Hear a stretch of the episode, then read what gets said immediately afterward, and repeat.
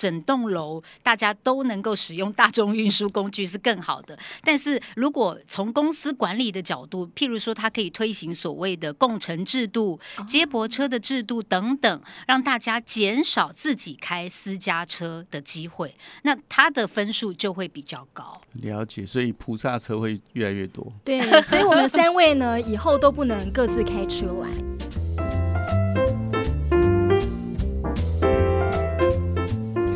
新闻荧光笔帮你画重点。Hello，大家好，我是 Nancy，我是 Roger。好，今天传播长单元呢，我们要史上的第一次破例哦，请来了一位特别来宾，要特别来聊聊呢，国际间现在各大品牌呃都在讲的 ESG 永续经营。对，所以今天呢，我是助理主持人，那欢迎我们今天的来宾。文之夜品牌拓展中心公传调研部同仁郑佳琪，Hello，Hello，Nancy，Roger，佳 琪好，嗨，两位主持人好，好，其实很早就想要访问你了，听说你最近拿到了美国 LEED 的永续管理证照，对不对？对，非常开心的一件事情。他一定很担心，万一没拿到的话，可能他怕那个波涛喽。天哪！我就说你有读心术吧？我是不是说过你有读心术？我学心理学的。是佳琪这个人呢，跟大家介绍一下，他是一个很负责的人。负责的人，就算没有给他施加压力，他自己会加注自己的压力。所以我们才会把我们整个关渡园区的这个 LEED 的这个主要的工作呢，交给他，也派他去读考，拿到证照，再来做推动。天哪！你们是刚有套好是不是？绝对没有，但是我发现 Roger 看人超准的。他其实在称赞他自己是非常认真的。对，好啦，好今天真的是。废话不啰嗦，那个佳琪要不要先跟大家介绍一下什么是 LEED？好，LEED 呢，它是一个美国绿建筑协会所推出来的一个绿建筑的认证。那目前全世界大概是有超过一百八十个国家都有去申请。对，那它一开始发展的时候是在一九九三年，那一直到现在其实已经超过二十五年以上的历史了。那呃，刚开始就是在美国推的时候，呃，并不是推广到全世界。那后来发现说，他很努力在靠着一些制度跟每一个国家的绿建筑接轨，对，所以。相对的，就很多国家的案子，可能是呃有一些国际性的公司，他就会申请 LEED 这个认证。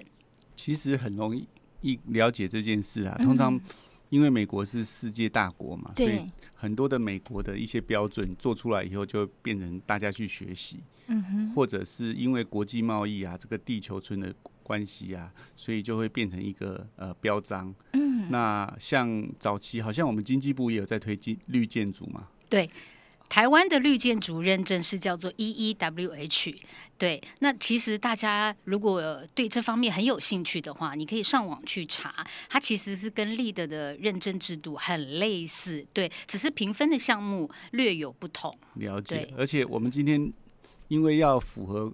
联合国这个 ESG 的这个永续发展，其实全世界有各种的标准。嗯、我记得 Nancy 有找出了非常多的标准，其实可以快速的跟我们的听众朋友介绍一下。嗯、那至于为什么我们选 LEED，就像刚刚佳琪师姐有讲，它基本上已经是一个一百八十几个国家的这个品牌了。那再加上它有一些的优点跟严谨，那我们其实是想推动我们的环保理念，所以也不会每一个都去申请，那就选择了 LEED。啊、哦，那因为我们也要让我们的听众朋友有知的权利，所以我们先请 Nancy 把诶、欸、我们找到的一些比较知名的这些符合 ESG 永续的这些认证，也跟大家介绍一下。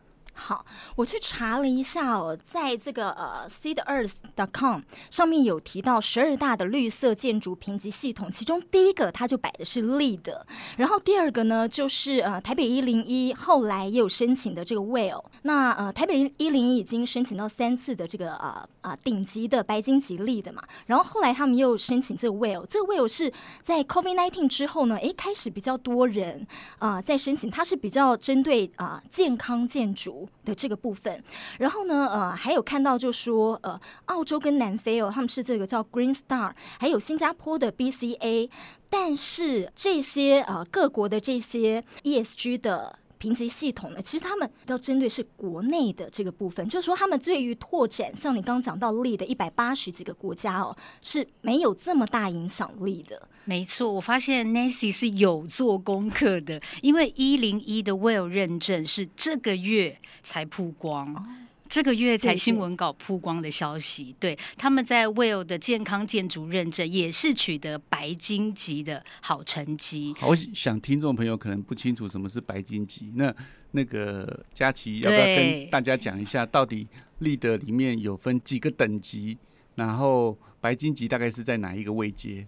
好，呃，我先再补充一点，就是 LEED 的全名，它其实是一个缩写，LEED。对，那美国建筑协会他们推出来 LEED 的认证制度，全名叫做 Leadership Energy and Environment Design。对，所以取第一个英文字母叫 LEED，所以我们大家都会统称就是 LEED，LEED，LEED 认证。对，那它的认证制度就是它会分为七到八项的评分项目，然后四十分是它的合格等级，然后五十分是银级，然后六十分到八十分是黄金等级，然后八十分以上就是白金等级。那我很好奇哦，那满分是一百分。我很好奇哦，我们的目标是几分？我们的目标一定是要金级以上啊！哎，你这个那这样剧透了，剧透了。对，但你但其实你留有余地呀，就对对对。对，我我想，因为呃，我对这个事情大概略略知道。不过，因为 LEED 还分很多种，那我觉得听众朋友一开始在听这个事情，可能会怕摸不着头绪，所以先请佳琪师姐跟大家分说，而、呃、我们从银的到金的到呃白金的，再到一百分满分等等，所以我们希望是在呃一半以上。那那这是有关于认证的等级，所以 LEED 其实还有分不同的呃。项目那个项目里面再分成金级啊、白金级啊等等。那我们这次的目标到底是哪一个项目？对，的确它有分，就是包括了你是新建案，或者是既有建筑，或者是呃室内设计装潢重新改造，那或者是学校、医院、住宅区，它有分成不同的类别，然后不同的评分标准去申请。那我们现在关渡园区打算要申请绿的认证，我们就是属于 O 加 M，也就是所谓的既有建筑的部分。那什么是 O，什么是 M？哇，这这个 这个英文 Operation and Maintenance，对，O 加 M 就是，果然拿到证照。是 O 加 M 就是管理跟操作，对，对就是你你的既有建筑是。可能是营运了五年、十年、十五年、二十年的老旧建筑，对，所以你在营运跟管理这一部分一定要特别注意。其实我觉得这件事情，如果我们用成语来讲，就叫亡羊补牢。我们在设计那个建筑，因为是比较早的，所以一开始可能在绿建筑的思考上是用国内的法规，可能没有那么先进。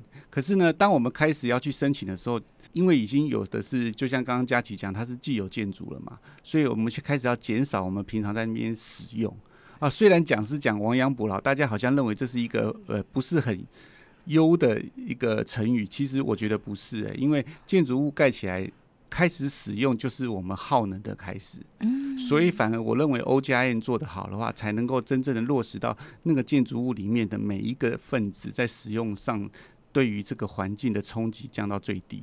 对，没错。我再补充一点，我举个例子，就好比我们对面的华硕，它的立功大楼。好，他当时在建造的时候就导入了立德的认证概念，所以它包括了它的设计草图也通过立德认证，然后新大楼一盖好之后就取得立德认证，所以它是一个立德认证的一个新大楼。但是，一旦落成启用之后，他如果打算接下来还要申请立德认证，因为它是三到五年的认证期限，对，那它就是属于 O 加 M，也就是跟我们一样的一个条件，就是既有建筑，对，嗯，所以呢。呃，LEED 它其实是在呃营建的时候，就你们刚刚讲一开始营建的时候，到设计到呃营运，对，那我们针对营运的部分，我们就可以更加把劲了。嗯，所以可能原先设计上有一些不够 smart 的方式，我们可以借由 O 加 N 再辅导我们去做一些调整，让我们的整个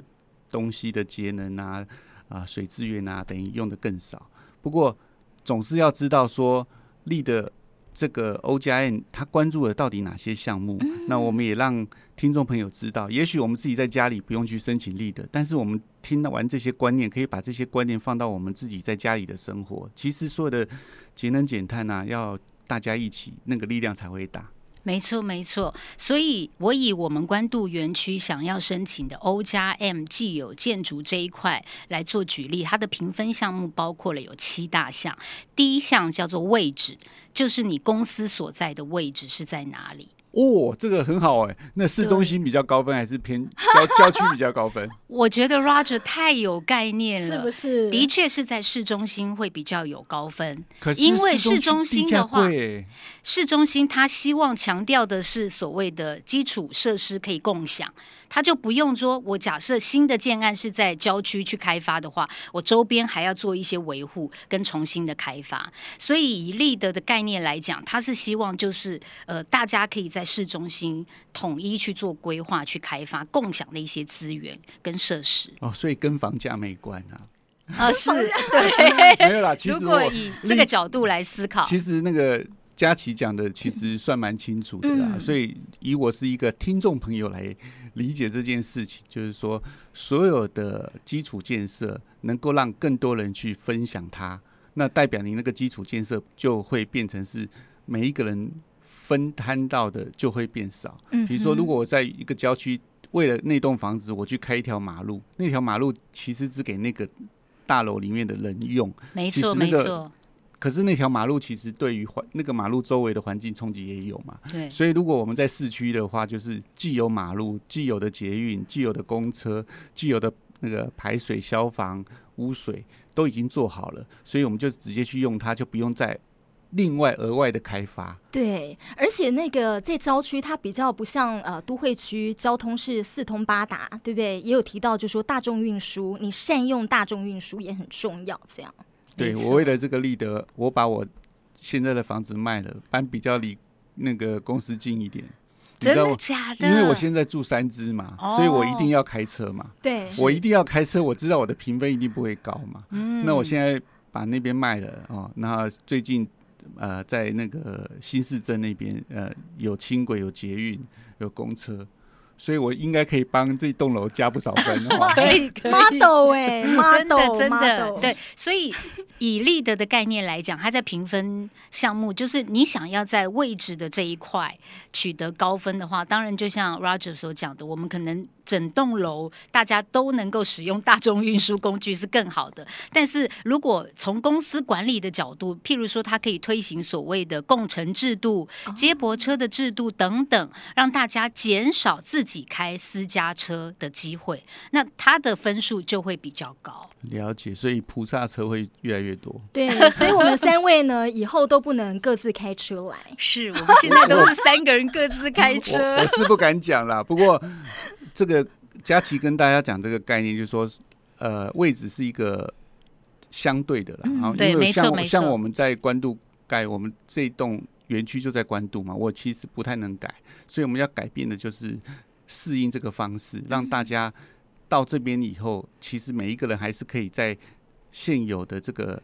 限制里面去降低我们的碳足迹。嗯，那佳琪第二项是什么呢？好，第二项就是长址的永续，它这边就包括了雨水的管理，然后减少热岛效应，好，然后维持呃，就是当地的一些生态环境，就这三大点，还有减少光污染，这四大点就是合成第二大类的评分。哦，一样一样跟听众朋友介绍哈，我们先从雨水开始嘛。好，雨水管理的话，就是其实有一个专有名词叫做暴雨径流，就是他不希望说下下来的雨水就直接流出去，然后造成淹水的危机，所以他希望每一栋建筑物在地板上的设计可能是连锁砖啊等等，就是让那个雨水可以流下来，或者是我们有这个生态池、雨水回收池等等，把这个雨水收集起来，然后再利用。所以雨水管理也是一个评分的项目。哦，我想，如果我们从生态永续的角度听佳琪这样讲，应该其实可以更能够理解。那我提一个我自己觉得的小小的观点，跟听众朋友分享。在人类没有开发这块土地之前，通常土地上都会有植被嘛，哈，不管是树啊，没错没错，草啊，对不对？嗯、或者是呃小小的洞啊、湖啊这些池塘啊都可能。所以雨一下的时候，其实这些植物就帮我们把水分吸住了嘛。可是当我们变成城市的时候呢，我们就铺柏油嘛。我们就做马路嘛，我们做排水沟嘛。那这些其实水一下下来以后，其实没有进到土壤里面，就到河川就出去了嘛。嗯、那所以这个我们的大地的这个含水量啊，什么可能会长期在干燥嘛，所以常常有个暴雨就会坍塌，甚至有天坑啊。是，其实类似就这样概念。我想佳琪刚跟大家解释很清楚，为什么用连锁砖用这种之类的，就是说不要让雨下去以后直接就。接到排水就出去，流出去。它要让土地也要适时的滋润，然后让，因为整个自然界其实就是一个平衡的生态。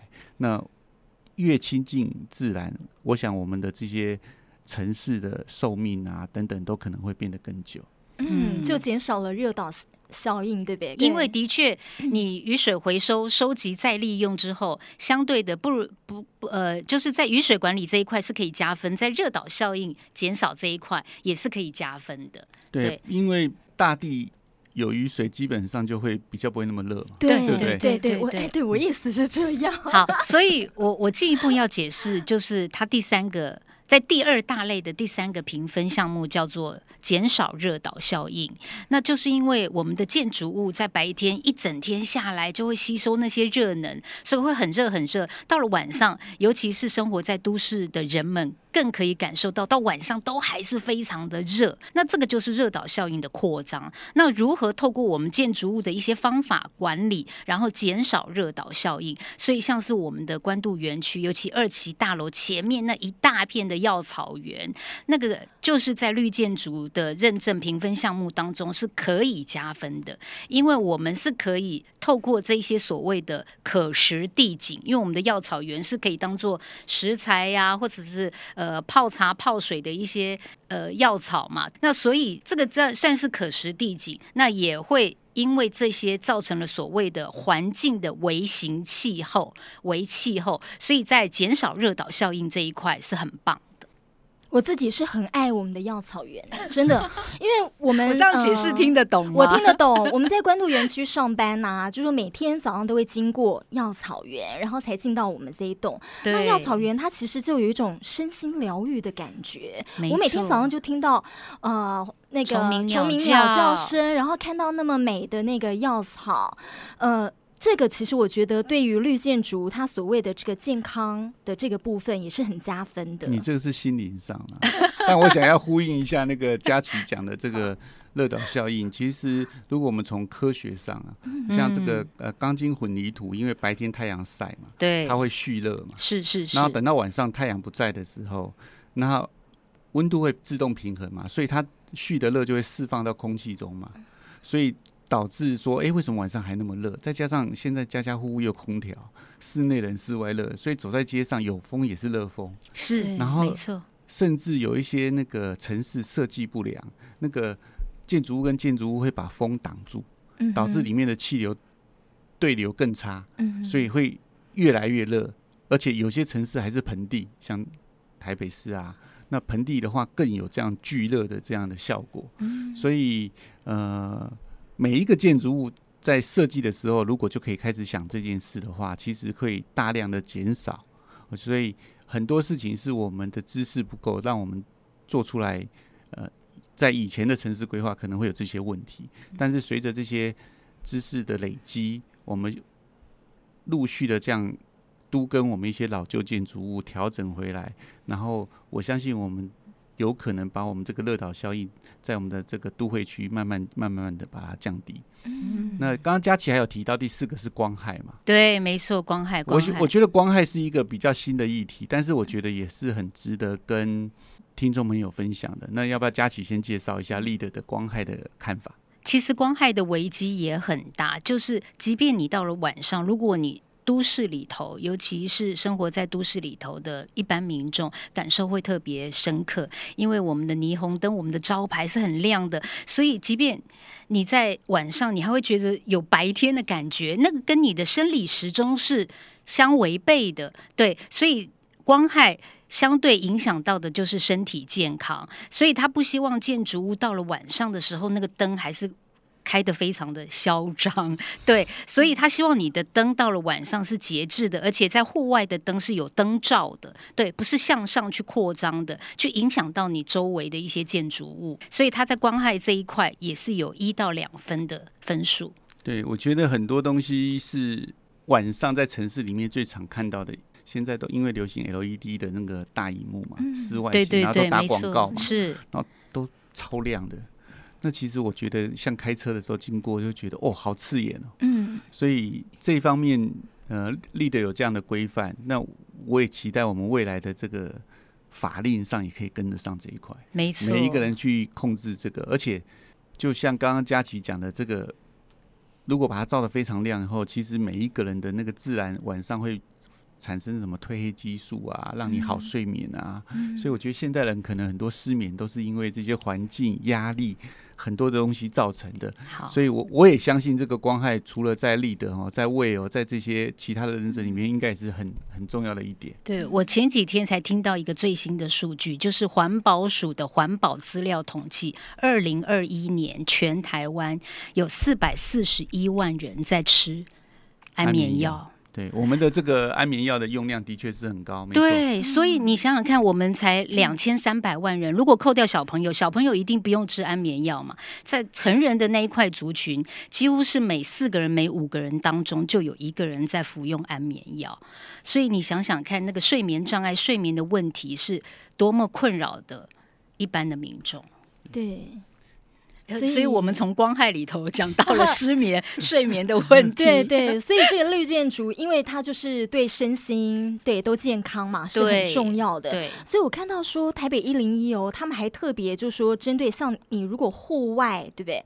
呃，你到了晚上户外，其实你不一定需要这么多的光，他们的光的那个对焦的角度啊，都还有特别做一些设计跟选择。其实，哎，又想到了我最爱的药草园了，我就。觉得哎，你们有晚上在待在药草园过吗？有有经过了，没有在那边特别走了。嗯，你有没有觉得很舒服？就它是那个微微的光，嗯，我们又加分了。没错，而且其实药草园，呃，所谓在立德的评分项目当中，它很强调的就是社交功能，就是每一栋建筑物，它如果有一些盆栽，有一些绿色植栽，或者是像我们的户外的一些公园、小花园之类的，它是可以增进每一位员工的社交。对，最近其实也听到蛮多的同仁在讲说，他早上来。上班啊，或者下班的时候，经过那一段的时候，啊、呃，他会觉得哎、欸，不一样，对，哦、很舒服，真的。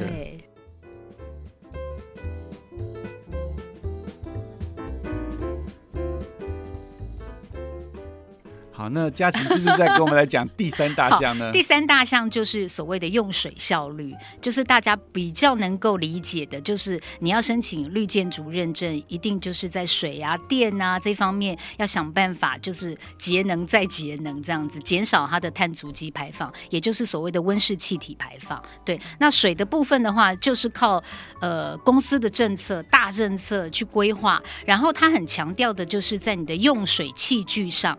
一定要符合所谓的绿色标章，就是我们讲的省水标章嘛。比如说像，没错。像马桶有分大小号的冲，对不对？对多多少适量用多少的水。嗯。那像有一些那个水龙头，有的是感应式，你有碰才去用，水才会出来，而不会说你开一个很大的去洗手，然后看起来好像只有两三秒、三四秒，可是那个水其实。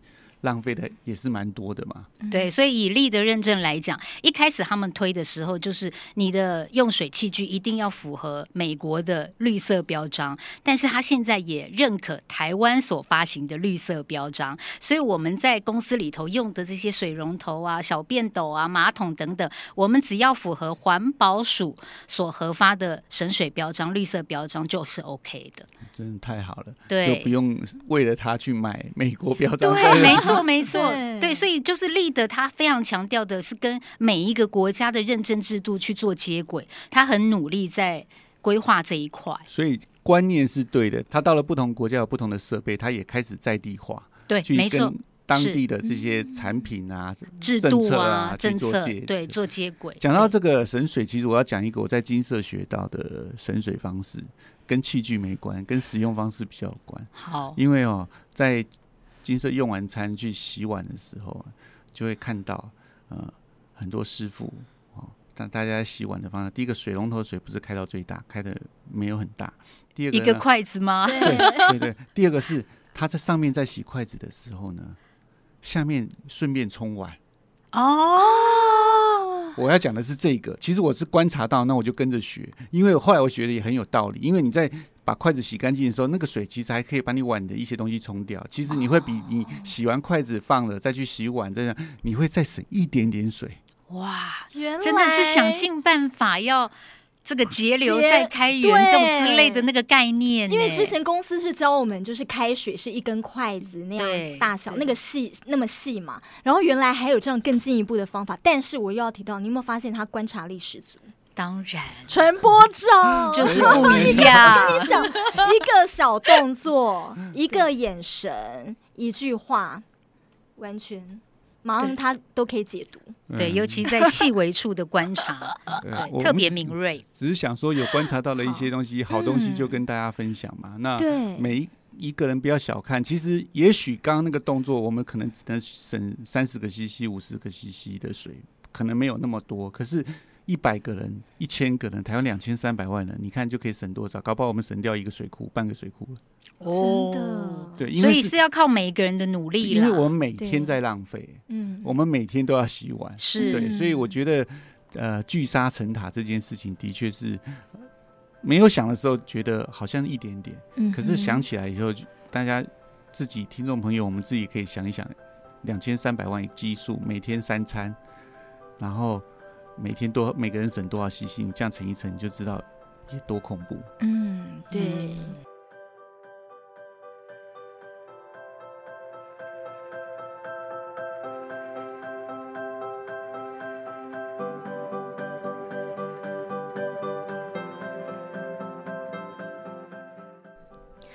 好，全球已经有一百三十多个国家提出二零五零年净零碳排的宣誓与行动了，而净零转型也是台湾的目标哦。慈济向来重视环保，在今年完工启用的慈济关渡园区，也朝着申请类的绿建筑国际认证努力。下一集我们要继续和佳琪聊聊，要申请类的国际认证，还有哪些地方要注意？明天早上八点，持续锁定新闻荧光笔。